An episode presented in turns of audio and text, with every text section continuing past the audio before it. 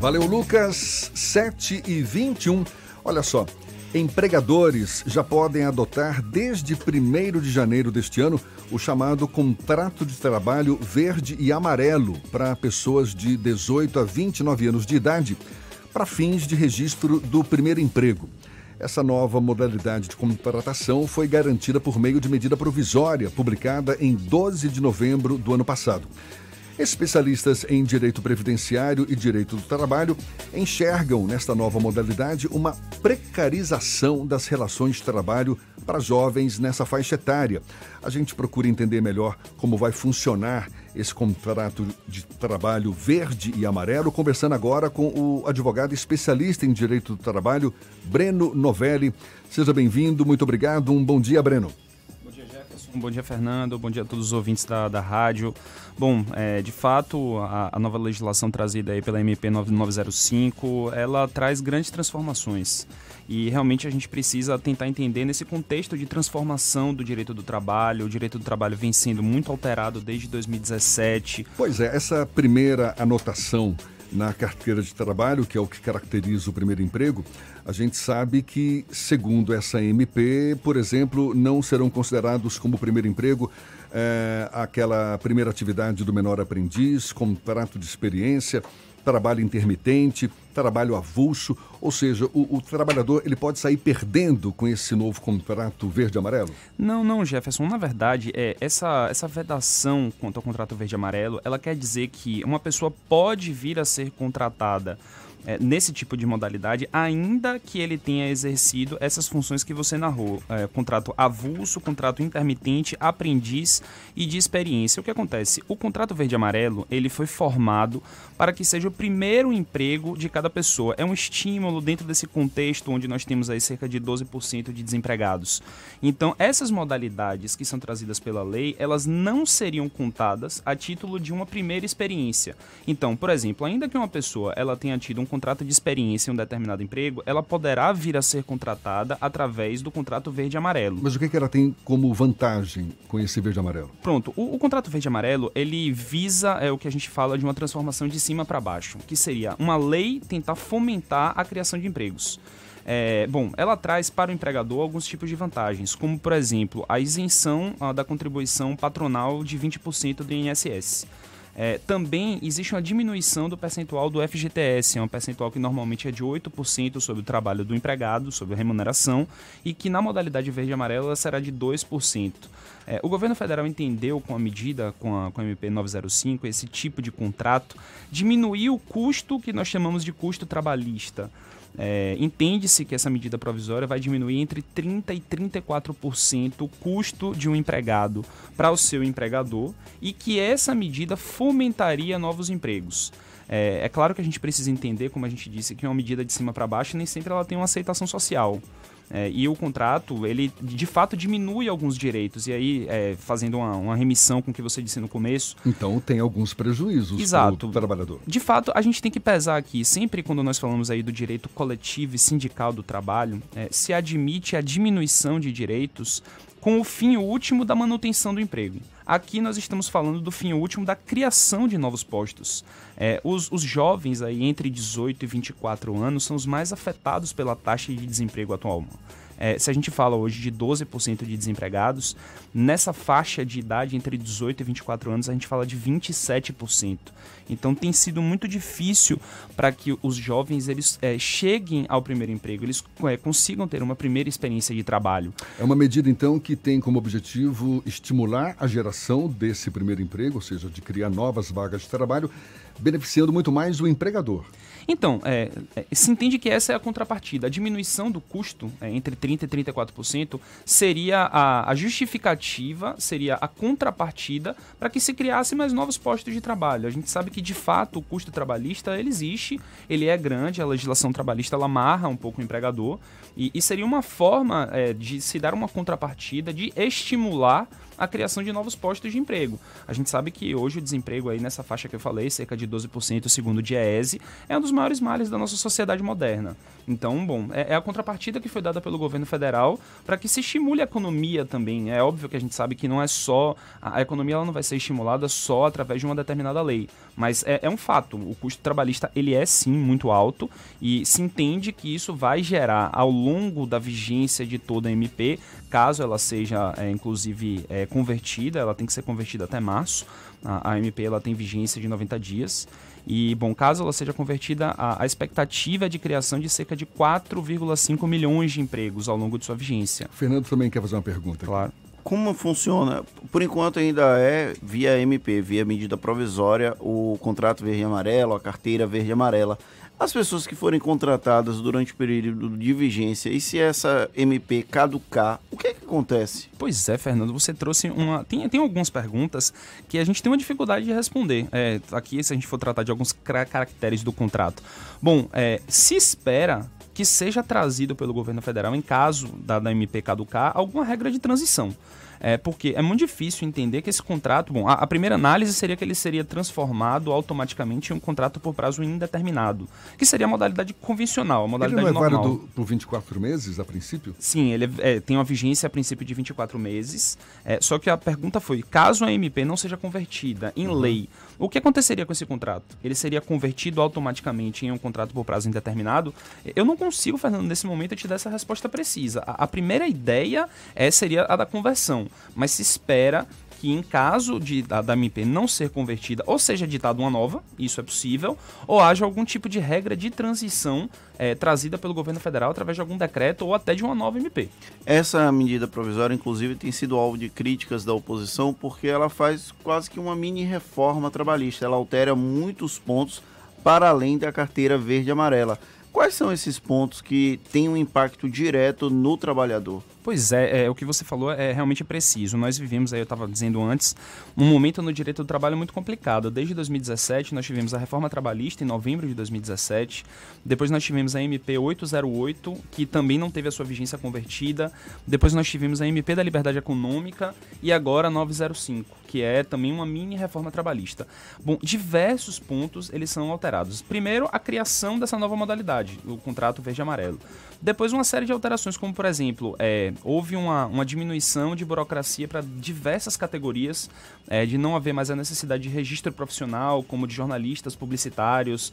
É, houve alteração de jornada de trabalho de diversas categorias, como por exemplo a de bancários, a possibilidade de bancários trabalharem aos sábados, a diminuição dessa jornada que era normalmente de 6 horas para caixas.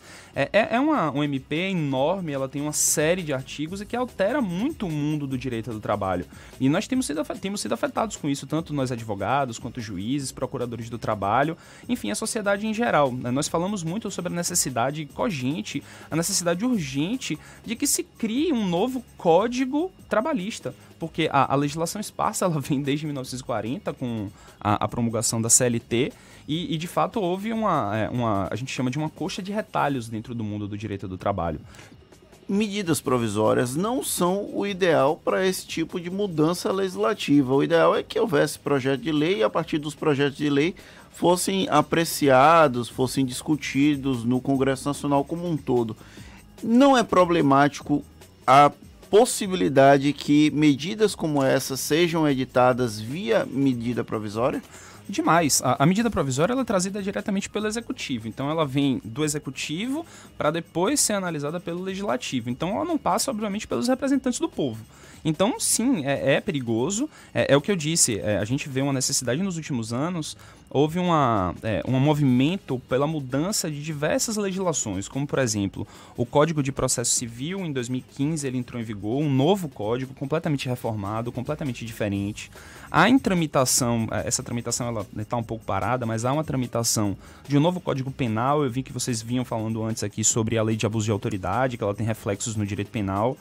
É, há, há em tramitação também alteração na, na lei de execuções penais e a gente não vê esse movimento no direito do trabalho. E que seria extremamente necessário, porque o direito do trabalho, eu sempre brinco e falo com isso, que o direito do trabalho, assim como o direito do consumidor, são os direitos, se é que a gente pode colocar isso no plural, mais palpáveis na vida do cidadão.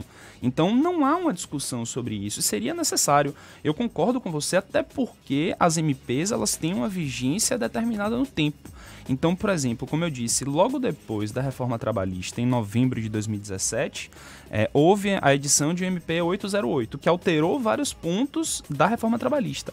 E essa MP caducou, como você disse. Então, tudo que foi colocado no tempo para que se regesse aqueles artigos da reforma trabalhista caiu e nós voltamos à estaca zero, que era da própria reforma. Então, sim, há um perigo grande, há uma ebulição no direito do trabalho e que a gente tem tentado é, se a isso na, na, medida do possível. Ah, para mim, o que você falou é, é a maior receio. Eu tenho visto alguns artigos de alguns advogados, de alguns operadores do direito, dizendo que o contrato verde e amarelo ele dá uma segurança ao empregador. Eu concordo, desde que isso seja convertido em lei. E se não for? Esse contrato ele vai ser convertido em um contrato indeterminado? Pois é, a gente está nesse no, no, meio de tantas dúvidas ainda. É uma medida provisória que precisa ser é, efetivada, tem esse prazo de 90 dias, mas já está valendo desde o começo do ano. Exato. E é uma opção para o empregador, ou seja, imaginando que ele já estivesse em negociação com um possível novo empregado e agora com esse essa modalidade verde amarela, verde amarelo, ele ele ele tem a opção de não, eu quero verde amarelo ou não, não, prefiro manter a, as regras de antigamente, normais e tal. Ele tem ele, ele tem esse esse poder de, de escolha. Tem, tem sim, é, Jefferson. A, o contrato verde amarelo ele é opcional. É, essa opção ela vai se dar para o empregador através da diminuição dos encargos trabalhistas. Ele não é obrigado a contratar nenhum tipo de pessoa, nenhum tipo de funcionário através desse tipo de modalidade contratual. Quando eu digo opção, é, eu estou falando também em opção desde que a própria MP não vede. E aí, uma das vedações claras que nós temos é quanto à contratação de profissionais que têm legislação específica. Por exemplo, nós advogados temos uma legislação específica do Estatuto da Advocacia e não poderíamos ser contratados por uma empresa, por exemplo, através de um contrato verde-amarelo. Outra limitação também trazida é que o contrato verde amarelo ele tem um teto salarial, que é um teto de um salário e meio de remuneração. De fato, a, a gente vê que houve uma preocupação em trazer para o primeiro emprego, é, talvez para aquele emprego de uma, de, uma, é, de uma pessoa que tem uma remuneração de fato menor. É, então, uma pessoa com salário acima disso não poderia ser contratada. E aí nós vimos também, Jefferson e Fernando, um outro choque é, a gente sabe que a reforma trabalhista veio no sentido de dar uma prevalência sobre o negociado é, em prol do legislado, ou seja, negociações coletivas de sindicatos de categoria. E aquelas categorias onde haja uma negociação coletiva do piso salarial da categoria acima de um salário e meio? É, é uma coisa que, assim, não poderia ser contratado pelo contrato verde amarelo. Esse salário meio que você fala é salário mínimo e meio? Exato, salário mínimo e meio. Inclusive, agora nós já temos que ver que a partir do dia 1 de janeiro também passou a valer o novo valor do salário mínimo, salvo engano, é 1.035 reais. Ainda então, 1.545 por aí. 1.035. Não, o, o, ah, o, teto, salário exato, e meio. O salário e meio, exato. Então a gente tem que pegar esse salário e meio, que é o teto de contratação. E aí, bom, é, não se pode contratar uma modalidade verde e amarela acima desse, desse teto salarial. E a gente tem que observar os pisos também de cada categoria. A gente está conversando aqui com o advogado especialista em direito do trabalho, Breno Novelli, sobre essa nova modalidade de, de contrato, de contrato de trabalho verde e amarelo, que está valendo por meio de medida provisória já desde o começo do ano, mas que ainda precisa ter a validação dessa medida num prazo de 90 dias. A gente volta a falar já já com o Breno, agora 26 minutos para as 8 na tarde FM. Agora sim, a gente retoma a conversa com o advogado especialista em direito do trabalho, Breno Novelli. A gente está conversando aqui sobre o contrato de trabalho verde e amarelo para pessoas de 18 a 29 anos de idade, isso para fins de registro do primeiro emprego. A gente já falou aqui que, por exemplo, trabalhador que tenha sido contra contratado anteriormente como menor aprendiz, ele ainda poderá ser admitido por essa nova modalidade, né? o contrato verde-amarelo. Agora, é a mesma empresa, ela pode é, se beneficiar desses, dessas vantagens, ou seja, eu admiti lá um menor aprendiz, terminou o contrato com ele, aí eu, essa mesma empresa, posso admiti-lo por essa nova modalidade? Pois é, Jefferson. Essa também é um dos pontos que deve ser enfrentado aí pela jurisprudência, né, pelos tribunais. Bom, a, a lei, a, a MP, da, na, MP 905, ela fala num período de quarentena.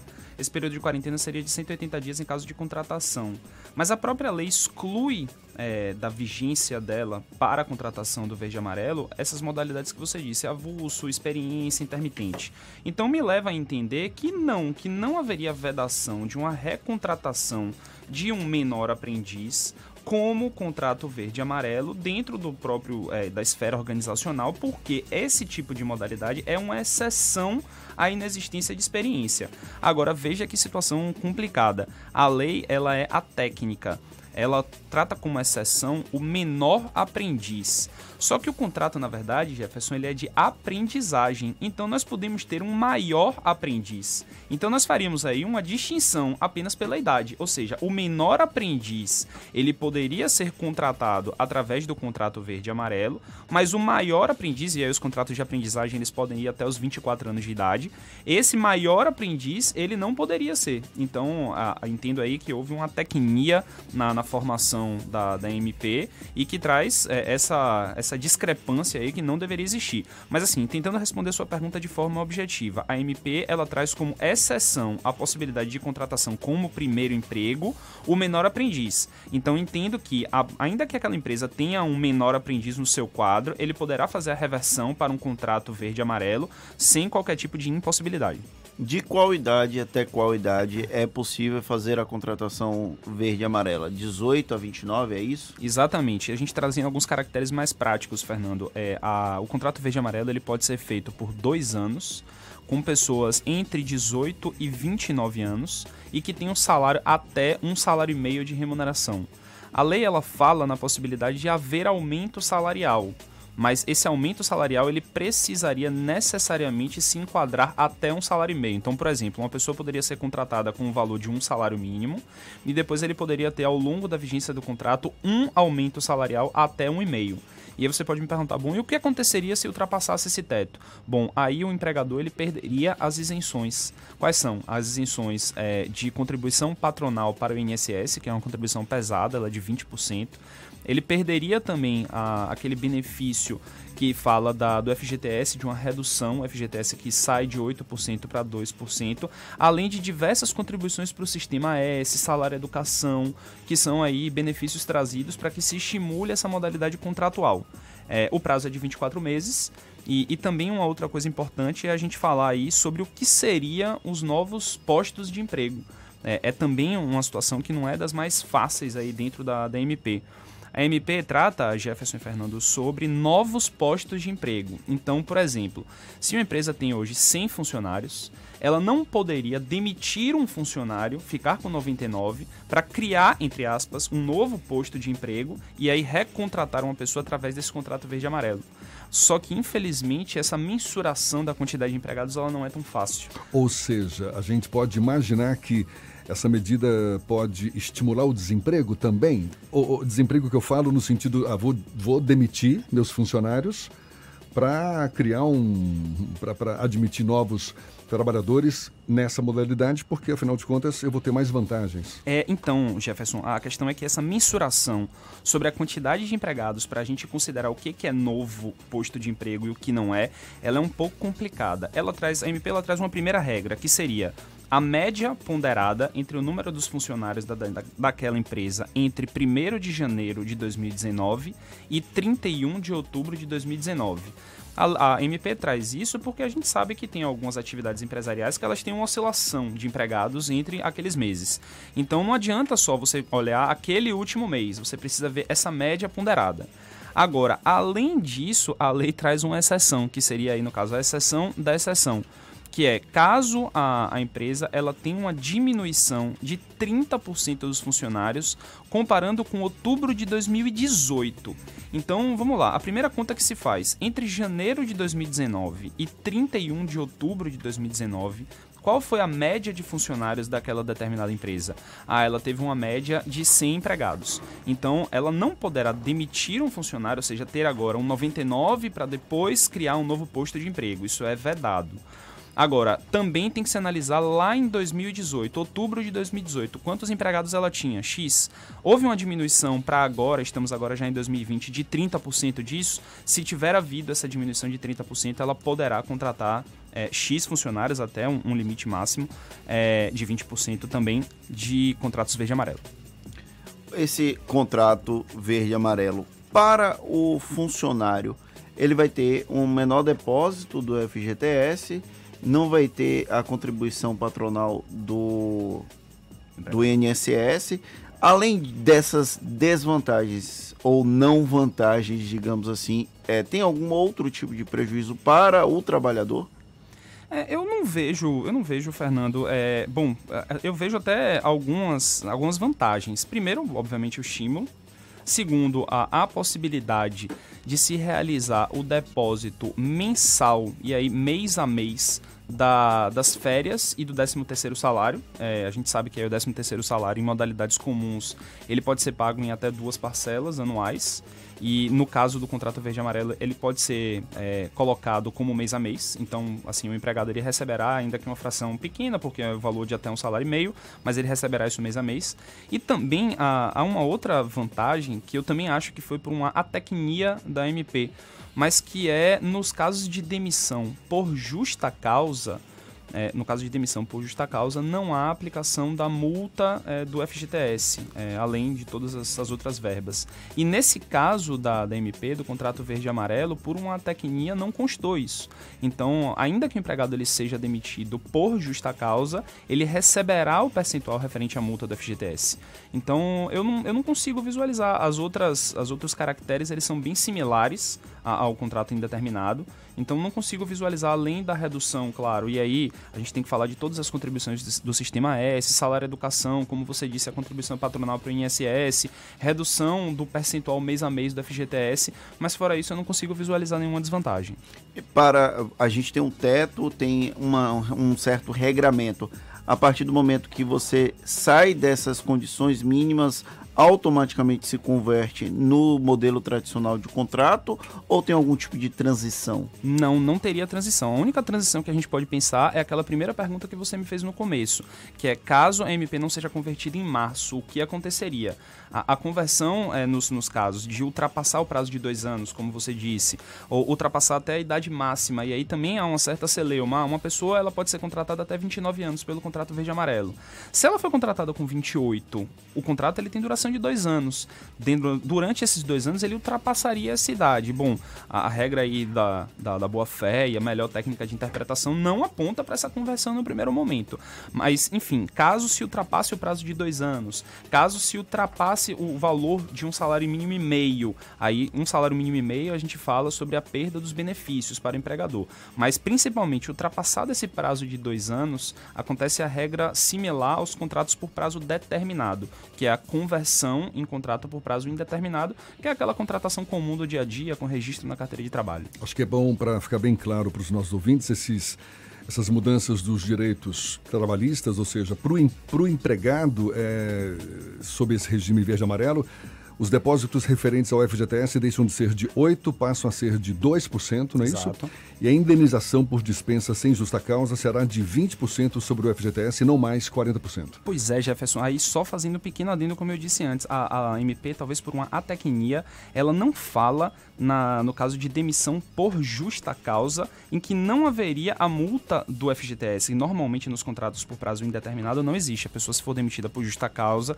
dentro daquelas hipóteses do artigo 482 da CLT, ele não recebe a multa do FGTS. Mas no caso da MP 905, ela receberia. A primeira interpretação que está previsto literalmente na lei é que ela não receberia. Agora a gente vai precisar esperar para se os tribunais vão fazer uma interpretação analógica, uma interpretação sistemática para ver como é que isso vai ser tratado aí dentro da jurisprudência. Portanto, que empregadores e empregados fiquem atentos a essas novas normas ainda, mesmo que ainda estejam muito nebulosas. Advogado, especialista em direito do trabalho, Breno Novelli, conversando conosco. Muito obrigado, Breno pelos seus esclarecimentos, pela atenção dada aos nossos ouvintes e um bom dia. Jefferson Fernando, muito obrigado. Eu que fico muito feliz de ter estado aqui com vocês. Um grande abraço e fico sempre à disposição. Agora são sete para as oito na tarde, FM.